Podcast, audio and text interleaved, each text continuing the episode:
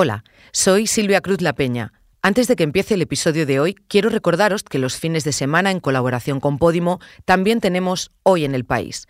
Mañana analizaremos las noticias que han marcado la semana y el domingo atravesaremos el Atlántico Norte para comprobar cómo el agua está cada vez más caliente, más ácida y tiene menos oxígeno algo que provoca, entre otras cosas, que cada vez haya fenómenos meteorológicos más extremos. Si tuviera que describir a un marinero en el siglo XXI, describiría a Marcos Fontela. Lleva barba poblada y despeinada, suele vestir camisas a rayas y lleva tatuajes, claro, timones, sirenas y algún que otro animal marino. Su amor por el océano viene de tiempo atrás, y eso que es de Oviedo. 18 grados es, es, un, es un valor eh, ligeramente alto para, para la zona en, en, época de verano, pero bueno, es, es normal, es, está dentro de, los, de lo esperable. Es, es, una conversación habitual en verano, que si el agua está más caliente, si no, y al fin y al cabo siempre estamos hablando de la, de la temperatura eh, superficial del agua. Ahora sí, os dejo con el episodio de hoy.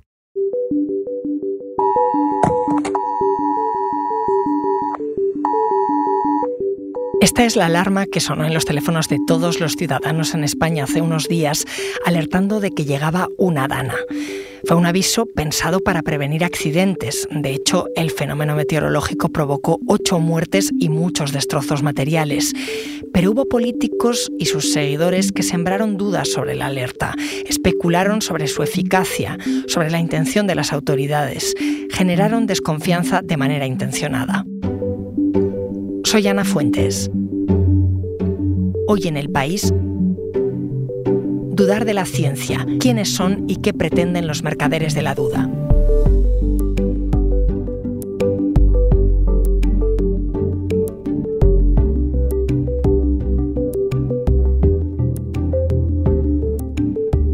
Hola Javi. ¿Qué tal Ana?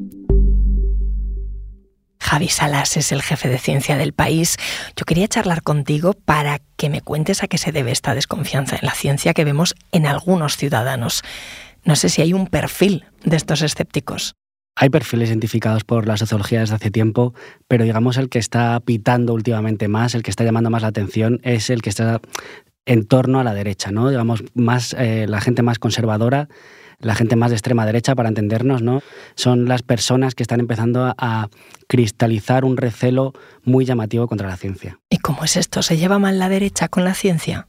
Pues se lleva mal, se lleva mal desde, desde, hace, desde hace un tiempo. Eh, digamos que tiene distintas, distintos factores que tienen que, tienen que ver. ¿no? En, en el último episodio que vivimos de, de, la Dana, sobre todo en Madrid, en el centro de, en el centro de la península, se notó, digamos, ese recelo, ¿no? Salieron muchos comunicadores, salieron periodistas, salieron eh, políticos, líderes políticos, a poner en duda, a poner en duda la ciencia, a poner en duda los pronósticos, también tiene mucho que ver con determinado eh, analfabetismo, por así decirlo, probabilístico, ¿no? Que salga MET y diga hay un 70% de probabilidad de que suceda algo, no significa que vaya a suceder 100%, porque si no sería seguro, ¿no?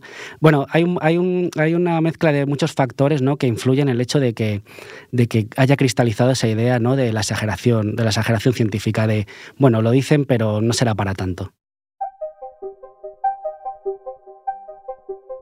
Has citado el descrédito en torno a la alarma por la dana. Pero, ¿esto cuándo empieza? ¿Hay algún momento donde arranque esta desconfianza hacia la ciencia? Bueno, mm, hay momentos históricos y hay momentos eh, muy, muy cercanos que todos nos podemos imaginar que, que es eh, la pandemia. ¿no? La pandemia eh, se polarizó extraordinariamente todas las medidas. Eso fue un problema muy grave y fue un problema que sucedió en, en, todo el mundo, no solamente en España. Los países más polarizados tuvieron peor desempeño a la hora de combatir la, pandemia de COVID, porque cuando las medidas que se van a tomar son o de izquierdas o derechas, o de los tuyos y los míos, o del gobierno y la oposición, hay gente que duda, porque tenemos, digamos, ese atajo mental, ¿no? De cuando, cuando no sabes si algo es bueno o es malo, te fías de la gente que te fías. Y entonces, si tú votas a determinada persona y consideras que sus decisiones son las correctas, si esa persona te está diciendo esto no sirve para nada o esta es la única solución y todo lo demás no sirve para nada, polarizamos, ¿no? Entonces eh, ahí es cuando la ciencia sufre, porque lo que estamos contando es que la ciencia es discutible, que es endeble, que tiene distintas personalidades eh, políticas, por así decirlo.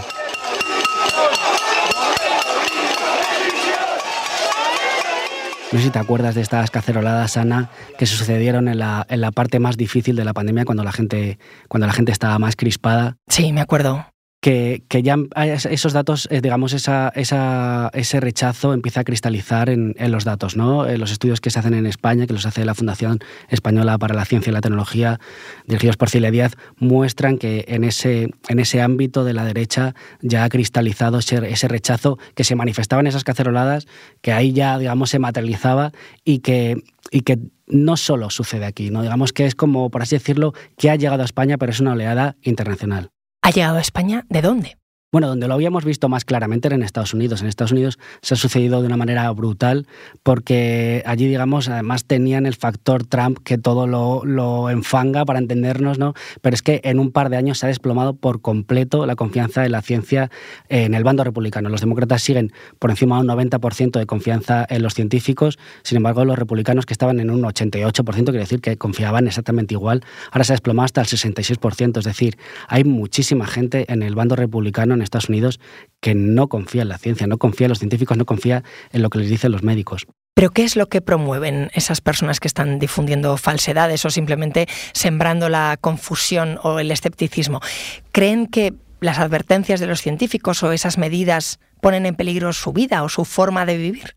pone en peligro su cosmovisión, para entendernos, ¿no? Es, es, esa forma de vida, es esa identidad que hemos generado en torno a las cañas, el chuletón, coger el coche. Y entonces mucha gente, cuando escucha a determinado dato, determinado estudio, determinado científico decir hay que reducir el uso del coche, hay que reducir el uso de, o el consumo de carne roja, o hay que.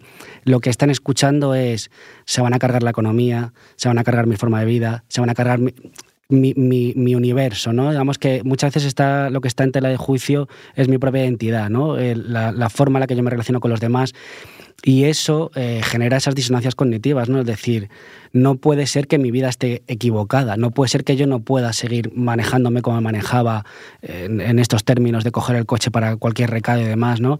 Entonces, esa disonancia, cognitiva nos lleva a eh, decir, pues el dato tiene que estar mal, no voy a ser yo el que esté equivocado. ¿Qué pensaríais si os dijera que el consumo excesivo de carne perjudica nuestra salud individual y también nuestro planeta? De esto te acordarás, ¿no, Ana? Me acuerdo, me acuerdo del ministro de Consumo, Alberto Garzón, cuando animó a la población a que consumiera menos carne y se armó un buen lío.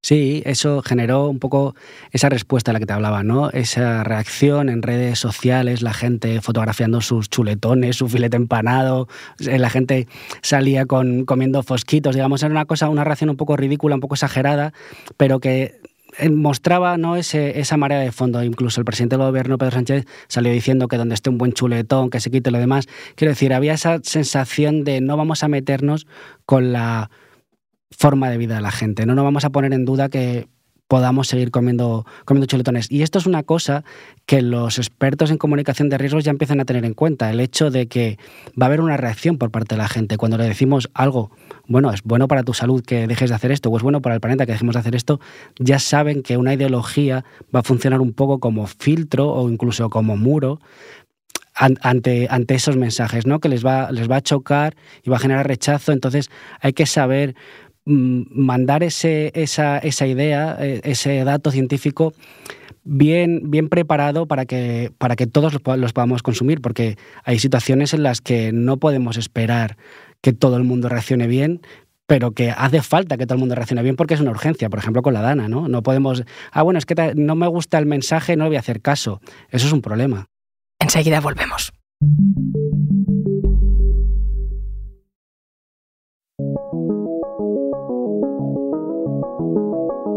No, a mí no me molesta que me, lo pregunten, pero yo espero que a nadie le moleste que yo no lo conteste. Y además no lo contesto por, varias razones, pero la fundamental es por nuestra oposición al pasaporte COVID.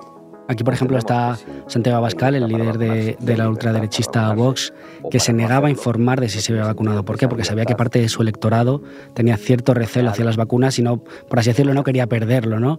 Esto también se vio, se vio en Estados Unidos, ¿no? que, los, los líderes republicanos coqueteaban siempre con esa idea, ¿no? De, bueno, la vacuna la hemos lanzado nosotros, pero la vacuna tiene determinada carga de te estás imponiendo en mi libertad de tomar decisiones y demás, y eso confunde a la ciudadanía y sobre todo a su electorado.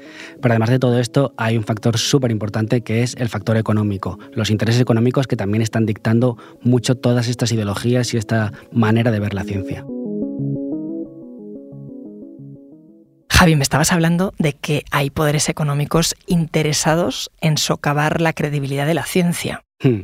Es un fenómeno que es antiguo, antiguo en términos históricos eh, antiquísimos, pero, pero para ubicar a la gente, eh, desde hace unas décadas es muy fácil de ver con lo que pasó con el tabaco, con lo que pasó con las petroleras y el cambio climático. Son cosas que han pasado en las últimas décadas, en los últimos, mm, no sé, 50 años y en adelante que son estos intereses económicos que han estado financiando eh, estos estudios para poner en duda la ciencia, ¿no? Son los, llamados mercaderes de la duda. Explícame eso de mercaderes de la duda. ¿A quién te refieres exactamente? Estaban en la sombra, pero ahora los conocemos todos, ¿no? Es estas, estas estrategias de astroturfing que se llama, ¿no? De generar falsos expertos, falsos estudios, falsas asociaciones de personas interesadas para socavar la credibilidad de la ciencia. ¿no? Eh, por cada estudio publicado diciendo que el tabaco da cáncer, saco yo un estudio publicado diciendo que no es tan seguro que de cáncer. Por cada estudio publicado sobre el petróleo generando posible cambio climático, un, un estudio publicado poniendo un poco en duda que, vaya a ser tan, tan claro, tan así. ¿no? Digamos que eso poco a poco va generando en la ciudadanía la sensación de que todo es discutible, de que unas veces dicen una cosa, a veces dicen la contraria. Esa incoherencia es lo que más ha cristalizado la derecha ahora, que considera la ciencia como algo inconsistente. Unas veces dicen una cosa, otras veces dicen la contraria. Lo que pasa es que cuando dicen la contraria, muchas veces no sabemos que es que no son científicos de verdad, son gente pagada por la industria porque eso se puede ir rascando y averiguando, pero es difícil.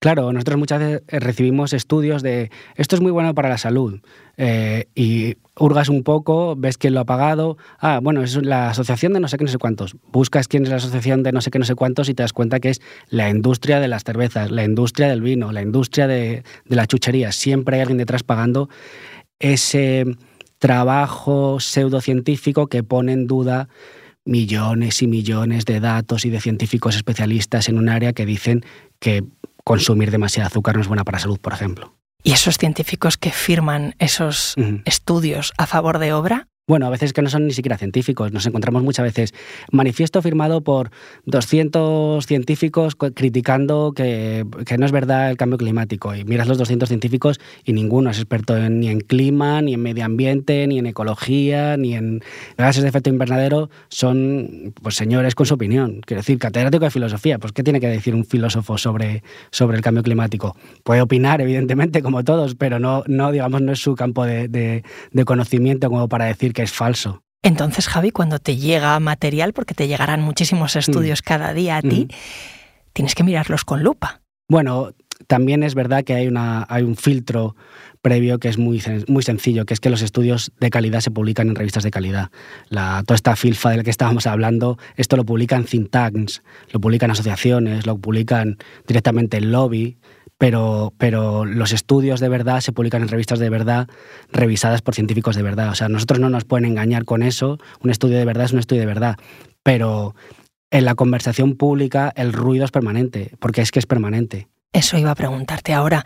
Todo esto tiene consecuencias. ¿no? Se genera ruido, se genera desconfianza y la gente también está perdida. Claro, y lo peor de todo es que se genera desconfianza no solo en los científicos, sino en las instituciones. Quiero decir, con lo de la Dana lo vimos que no se criticaba al científico X, ya era la EMED porque la EMED depende del gobierno. Es decir, ya muchas veces cuando queremos dudar de una decisión política que va a suponer restricciones o que va a suponer, pensamos, pérdidas económicas, lo que hacemos es dudar del científico, lo que hacemos es darle esa bofetada al científico, pero en realidad se la queremos dar al gobierno para no tomar las decisiones que nos piden, ¿no? Cuando salió eh, el presidente andaluz o cuando salió otras voces criticando la falta de rigor de Ahmed, ensalzando la necesidad de salvaguardar la economía, nos recuerda mucho a cosas que se veían durante la pandemia, siempre es ese mismo conflicto, ¿no? El dato científico está mal porque yo no quiero cerrar la hostelería. Hay que seguir tomando cañas aunque nos contagiemos allí dentro. Eso significa que es que dentro de los bares no nos contagiamos. Bueno, Es una, cosa es la decisión política, otra cosa es el dato. discutamos la medida política que se, tiene que tomar durante una pandemia. A mí me parece fenomenal que no, que no queramos cerrar los bares o que no queramos dejar de consumir eh, carne, pero eh, esa decisión hay que tomarla informados y los datos científicos son los que son.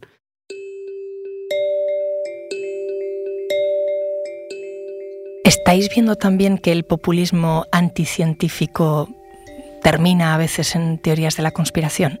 Sí, porque, porque es la. Eh, una vez abres esa puerta a la desconfianza, eh, ya es muy fácil que se te cuele todo por ahí, ¿no? Quiero decir, si tú crees que los científicos son capaces de inventarse cualquier cosa de este tipo. ¿no? Si, los, científicos son capaces de inventarse que el cambio climático está provocado por, por los gases de efecto invernadero, si crees que hay una conspiración mundial para hacernos creer eso, hay millares de científicos implicados en esos estudios. Si todos están, si todos están mintiendo, todos nos están engañando, nos engañan en muchos otros factores. ¿no? Siempre se hacía el chiste, por así decirlo, de, lo de la conspiración de que no hemos llegado a el, la humanidad no ha llegado a la Luna. ¿no? Si para que esa conspiración fuera real, tendría que haber cientos de miles de personas implicadas. Si tú eres capaz de pensar que todos los gobiernos del planeta, que tienen satélites de observación, que tienen telescopios, que pueden ver si estaban allí los astronautas o no, si tú te crees que eso no ha pasado, que hay esa conspiración eh, multinacional de todos los gobiernos, te puedes creer cualquier cosa. Quiero decir, una, vez dudas de todo, te puedes creer cualquier cosa. Me has hablado de poderes políticos interesados en socavar la credibilidad de la ciencia y también de los gobiernos. Poderes económicos, intereses. ¿Y qué hay de las personas? Al final hay perfiles más permeables a todo esto, al ruido y al descrédito de la ciencia? Mm, eso se ha estudiado mucho, cuál es la psicología de las personas que están, digamos, creyéndose estas cosas o, mejor dicho, rechazando la ciencia, rechazando los datos. Es, es controvertido. Hay, hay evidencia permanente, eh, actual, de que la gente de, derechas es más permeable a los mensajes falsos, más permeable a las fake news, más permeable a difundir esas fake news una vez las reciben.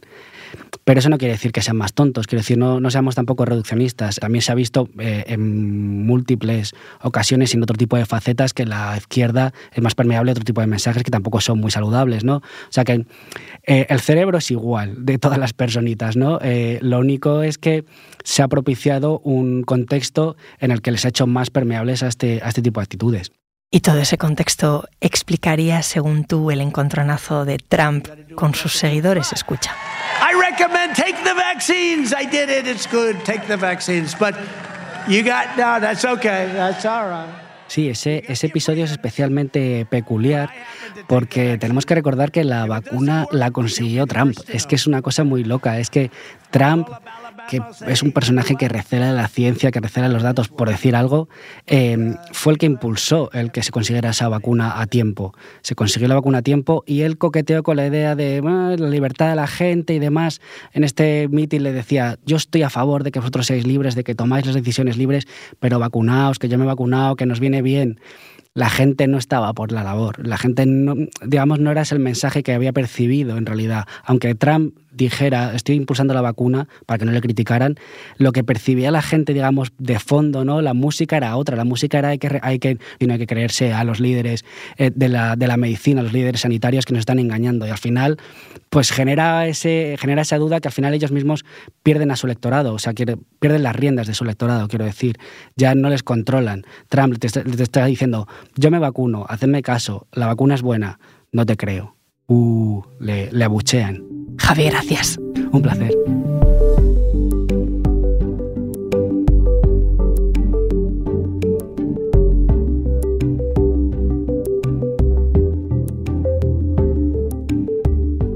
Este episodio lo ha realizado Silvia Cruz La Peña, que también lo ha dirigido.